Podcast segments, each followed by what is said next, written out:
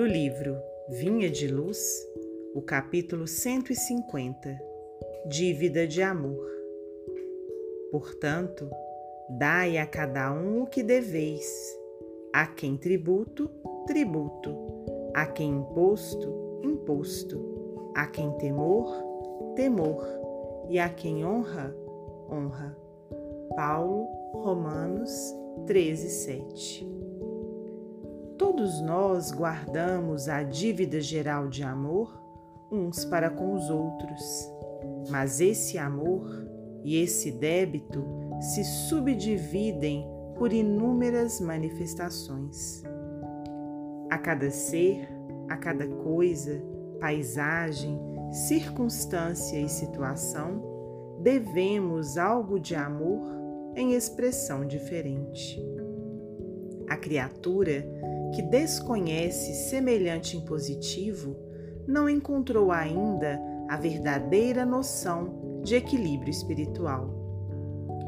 Valiosas oportunidades iluminativas são relegadas pelas almas invigilantes à obscuridade e à perturbação.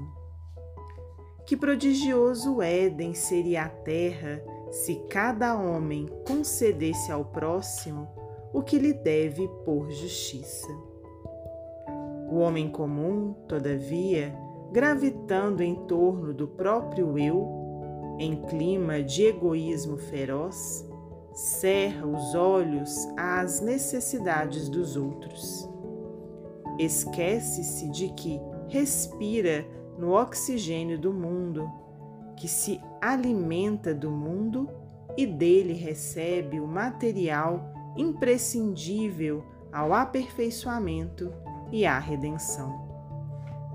A qualquer exigência do campo externo, agasta-se e irrita-se, acreditando-se o credor de todos. Muitos sabem receber, raros sabem dar. Por que esquivar-se alguém aos petitórios do fragmento de terra que nos acolhe o espírito? Por que negar respeito ao que comanda ou atenção ao que necessita? Resgata os tributos de amor que te prendem a todos os seres e coisas do caminho.